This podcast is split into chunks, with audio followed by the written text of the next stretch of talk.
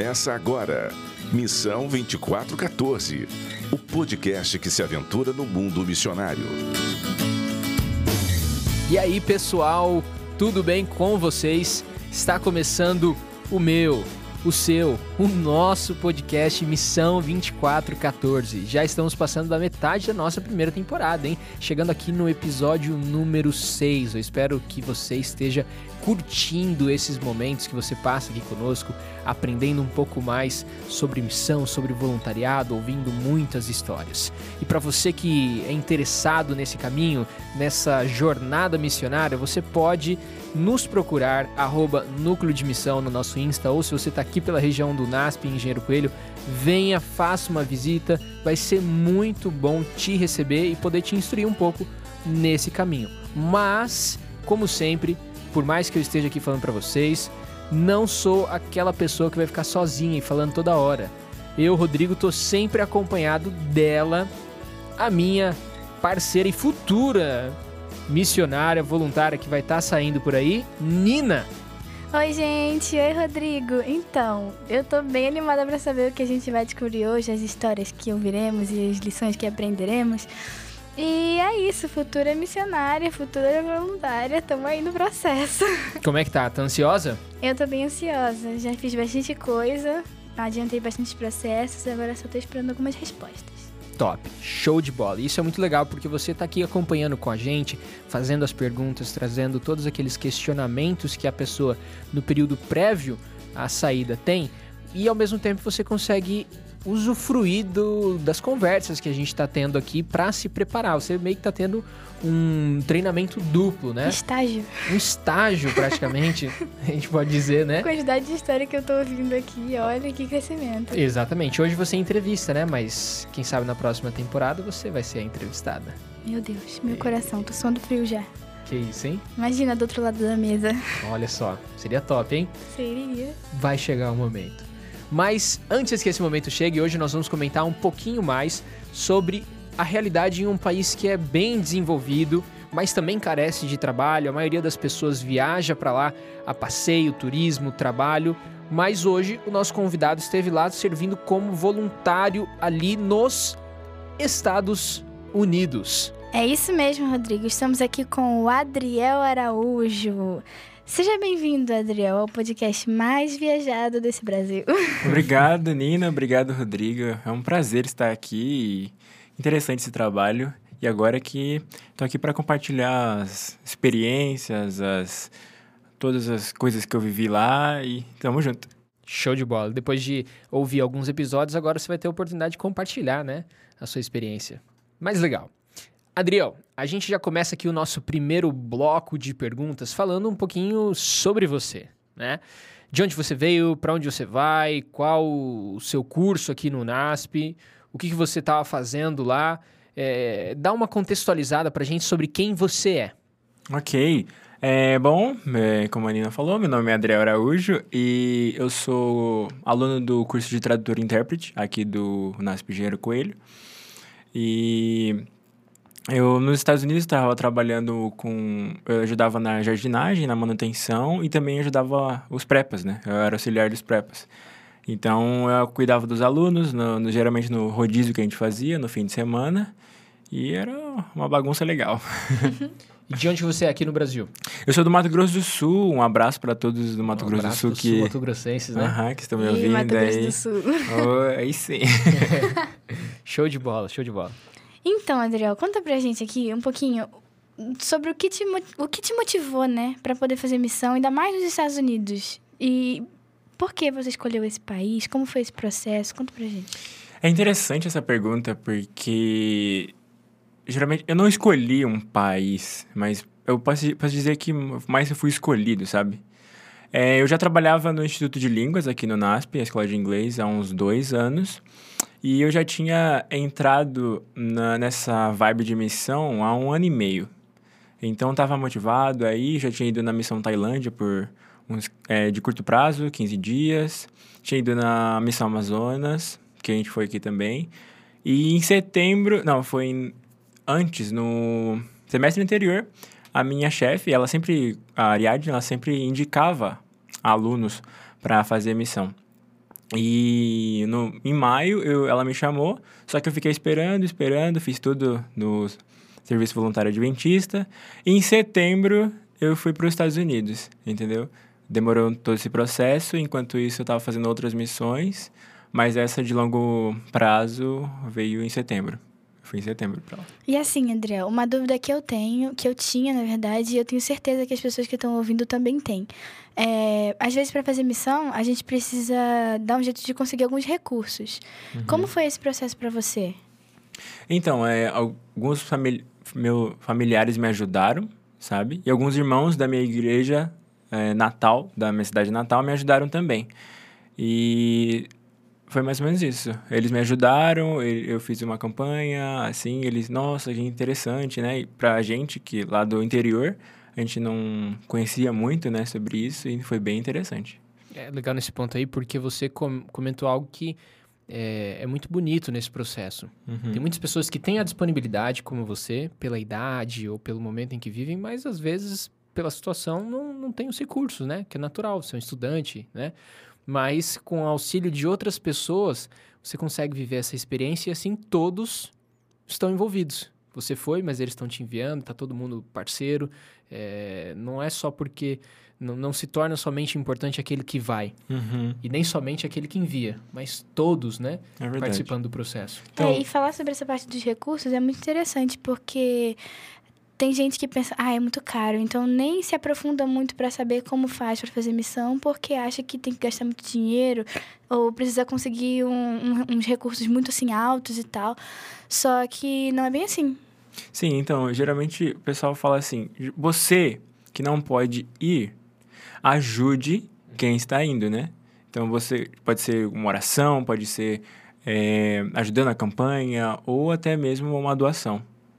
Você sente a vontade de falar, tipo, você fez voluntariado, né, pelo uhum, SVA. Sim. Você sente vontade de falar o que você teve que pagar para ir? Não quanto, mas o quê? Não, eu olha só, até que eu tive eu tive que pagar o visto e minha passagem.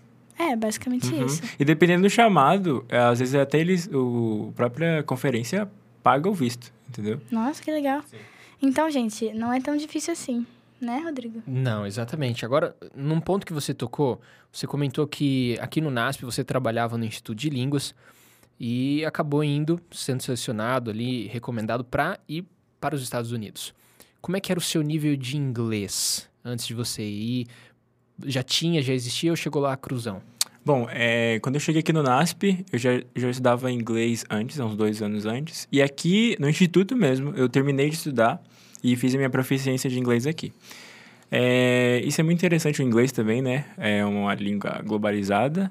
É, é, foi um divisor de águas, assim, na missão. Isso faz, e fez muita diferença. Mas o inglês não é um obstáculo, entendeu? Para aqueles que estão, ah, eu tenho. Meu inglês é básico, não é um obstáculo.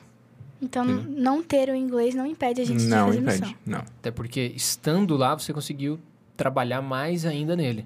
Sim, eu consegui desenvolver. Sempre dá para melhorar, né? Sempre. Uhum. Isso é legal, porque Deus ele, ele nos chama mais do que como nós estamos, ele nos chama para como nós podemos ficar. É verdade. Eu não É, tenho isso é idioma, legal. não tenho idioma agora. Não tem problema. Eu quero que você aprenda esse idioma. Sim, eu até vou anotar essa.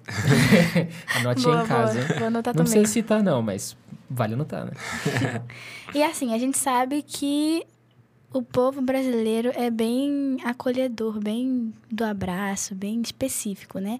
E talvez o pessoal de lá seja um pouco diferente, como todas as culturas são diferentes, né? Conta um pouquinho pra gente se você sente muita diferença entre os brasileiros e americanos. Ah, para comparar a hospitalidade de um brasileiro e um americano é bem larga a diferença, né? Então, mas os, os americanos me receberam muito bem, sabe? E o que a gente pode dizer nessa hospitalidade, eles me receberam muito bem. A diferença que foi mais marcante para mim é que nós brasileiros às vezes damos muitas voltas, porque talvez não querer ofender alguém, falar de um jeito. Já os americanos são mais diretos, né? Sim, sim, não, não, não preciso dar explicação. Entendeu? E, no- e nós brasileiros, não, quem sabe, talvez, vamos ver, né? Né? Isso de não precisar dar explicação é, é muito diferente do brasileiro, que a Sim. gente dá uma volta aqui só Uhum. pra entender que não vai dar pra ir no rolê. Tipo, você vai. ah, se você falar não, assim, mas por quê? É, a gente quer Entendeu? saber. o- Tem- E quando sim. a gente quer negar, a gente também Uhum, quer explicar sim. todos os motivos. Aham, verdade. Ou aquele famoso, vai lá em casa, depois a gente se vê. Nu- E nunca acontece. Não. Vamos marcar de fazer tal coisa? Vamos, vamos marcar sim, um dia. Mas é legal ver essas diferenças e, e entender que é, mais do que errado e certo, nós somos diferentes. É verdade. Exatamente. E aí a gente consegue é, ter um prisma na hora de chegar lá que nos permite é, ter uma adaptação, às vezes, muito mais fácil, né? Entendendo que somos diferentes. Então vamos tentar trabalhar isso aqui. Sim. E você saiu com muita coisa daqui e trouxe muita coisa de lá, né? Sim. Show de bola. Então, nesse bloco, a gente termina aqui conhecendo um pouquinho sobre quem é o Adriel. E agora a gente vai para o nosso segundo bloco entender um pouquinho mais sobre a realidade do trabalho nos Estados Unidos.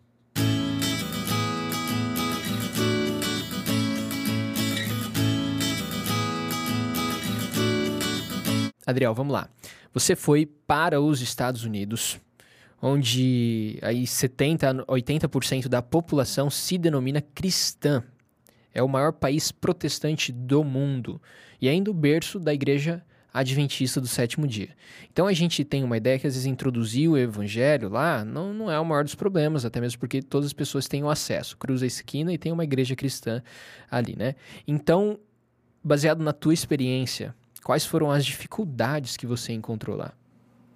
Então, como você mesmo falou, é, é um berço do protes- protestantismo, certo? Então, quando eu me voluntar, eu aceitei o chamado para ir para os Estados Unidos, eu percebi que assim, muitas pessoas acham que é um país Nutella, não é igual às outras missões tal, mas as pessoas precisam disso também, sabe? E nós como voluntários aprendemos muito com isso. Então, quando é, uma das quando eu fui para lá, uma das minhas missões lá, mais específicas, era ter uma relação forte com os alunos, né? E assim, nessa relação, eu poderia ser um exemplo para os alunos. É, então, embora os americanos eles sejam frios, assim, e é, nós temos que primeiro ter uma relação de amizade com ele, com eles, né? Então, criando essa, essa relação forte com eles, a gente vai abrindo essas brechas e vai se tornando mais íntimo deles. E uma vez que você vira amigo deles, é até a morte. Que legal, é interessante ver eh, esse ponto aí, porque hum, acaba sendo uma, uma dificuldade muito grande. Às vezes você não tem outros tipos de dificuldade como a gente encontraria em países, às vezes, do continente africano ou no Oriente Médio, mas esse fato do, do relacionamento ser é um pouco mais distante, Distante, nesse, uhum. nesse início, é, é um choque muito grande para as pessoas, principalmente aquelas que vêm de um contexto como o nosso aqui no Brasil, né? E por mais que os Estados Unidos seja um país já repleto do cristianismo, ainda assim necessita de, de atenção, né? Agora, durante o tempo que você passou ali enfrentando essas dificuldades, eh, principalmente essa que você comentou do relacionamento, o que, que você lidou, ou- ou melhor, o que, que você utilizou, como você lidou com essas dificuldades? Bom, então como eles não são muito abertos, né? Então a melhor coisa é sempre começar pela amizade, né? Então a gente vai fortalecendo esse- esses laços afetivos com eles e essa para mim foi a maior, maior dificuldade, né? Essa distância entre eles, porque é muito do individual, né? Se você está invadindo a minha individualidade aqui, então por favor se afaste. Essa foi uma das maiores dificuldades. Isso foi umas coisas assim mais difíceis de lidar, porque quando a gente lida com pessoas, né, a gente lida com problemas. E cada, cada pessoa tem o seu, e você quer estar ali para ser um amigo, para ser um, um ombro amigo, sabe? Acho que foi basicamente isso, começar com a amizade com eles e fazer ter essa relação forte. Acho que isso é o mais importante. Acho que essa diferença entre a gente e eles foi um ponto muito importante que você teve que talvez quebrar em você para poder se adaptar ao lugar que você estava, né? E assim, eu queria saber se teve algum outro bloqueio, algum outro preconceito ou alguma coisa que você teve que quebrar para poder se refazer e se construir num lugar diferente, com pessoas diferentes. Ah, acredito que eu não tive tanto um bloqueio assim, mas quando eu, eu me adaptei à cultura deles, é, que eles eram mais diretos, assim, foi até um pouco difícil quando eu voltei pro Brasil. Porque como eles são muito diretos, e para nós tupi- tupiniquins que somos, damos mais voltas, quando eu voltei eu percebi que tava meio rude, sabe? Tava meio direto com as pessoas. Eu falei assim, não, cara, aqui é diferente mesmo, né? A gente não...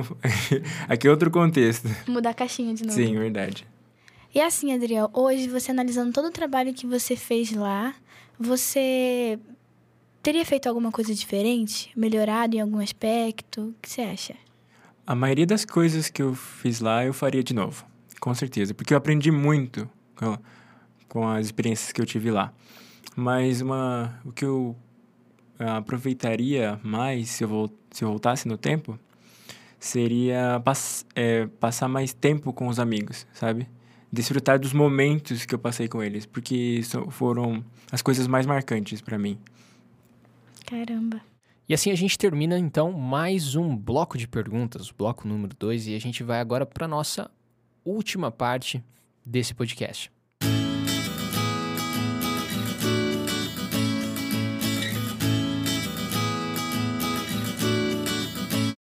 Chegou a hora de começarmos o nosso terceiro bloco e com esse terceiro bloco a gente vai abrir com uma história, uma primeira história assim que você vai contar pra gente, que é de uma boa lembrança, de uma coisa que você pensa assim, você fala, caramba, guardaria esse momento num potinho pra sempre. Engraçada. Ah, sim. Cara, é, como eu falei pra vocês, né? Geralmente no, nos fins de semana eu, tra eu trabalhava como auxiliar de prepa. Então, eles ficavam geralmente na, no sábado à tarde, eles ou ficavam na parte de cima do campus, ou eles iam pra praia. Então, é, o colégio ele tinha uma praia particular. Era muito bonito. Então, tinha dias que eu ficava é, de rodízio na parte de cima do campus, cuidando dos alunos que estão na parte de cima do campus, e tinha vezes que eu cuidava, eu cuidava deles na praia. Que sábado à tarde a gente podia ficar na praia até umas 4 horas da tarde.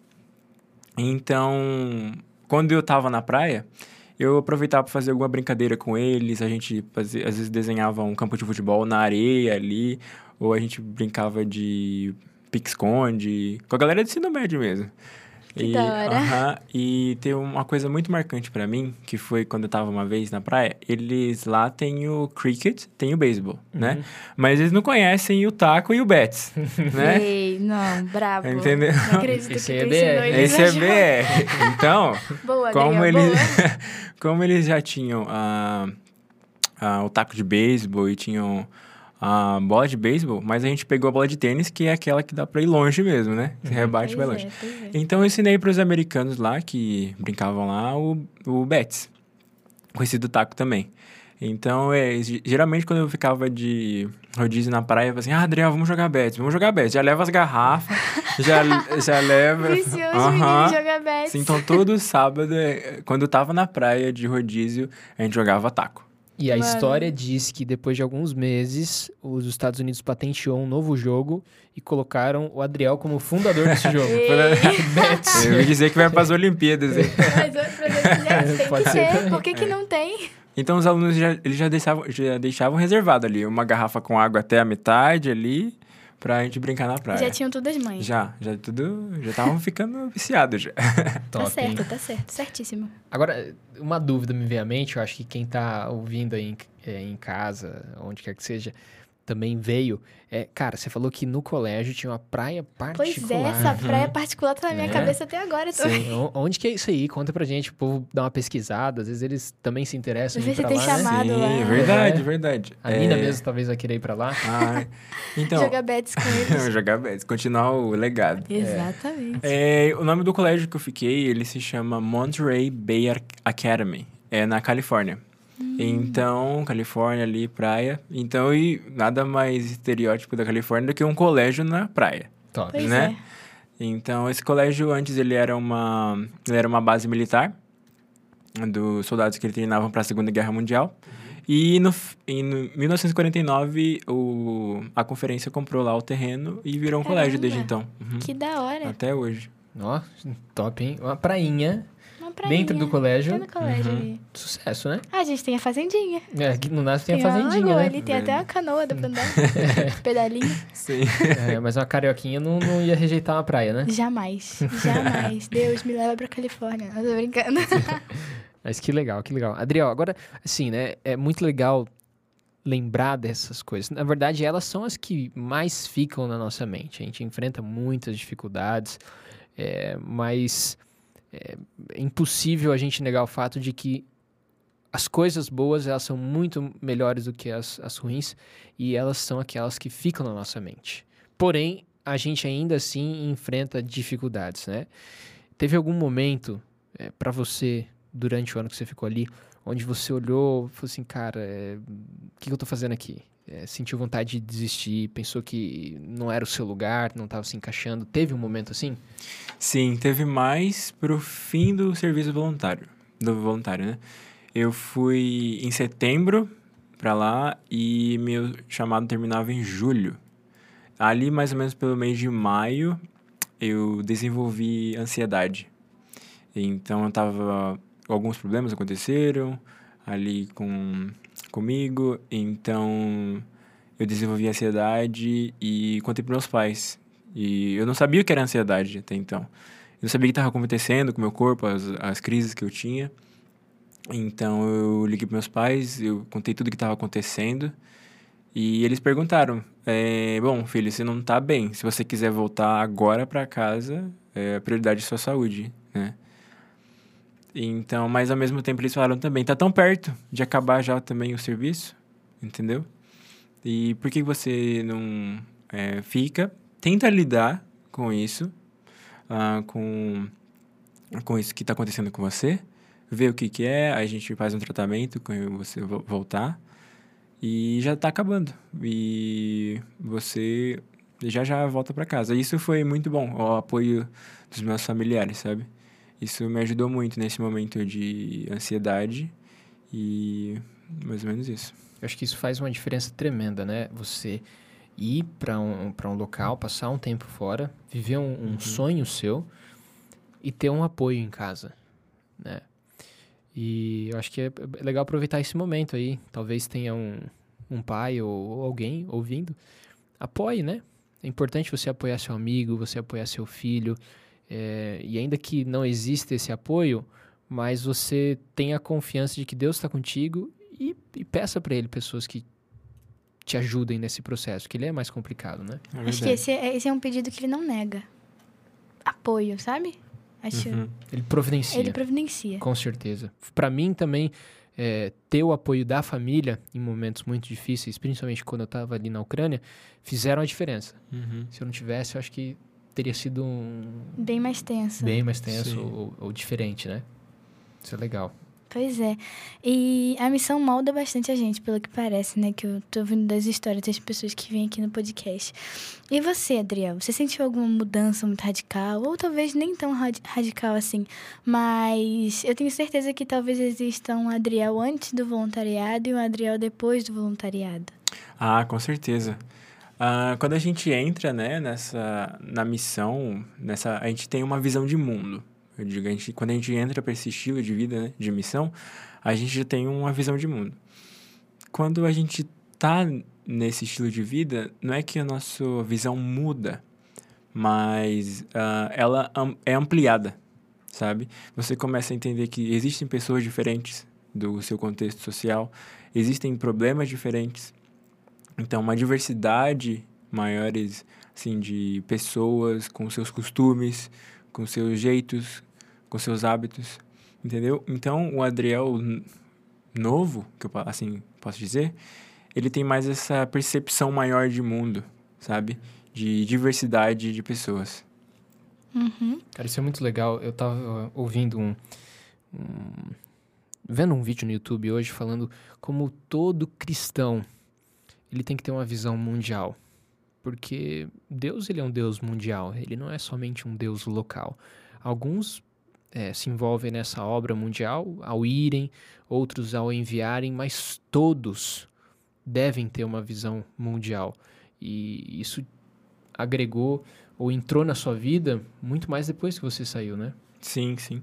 Então eu pude ter essa, como posso falar, essa cosmovisão, né? É, então essa ampliei os meus a minha visão.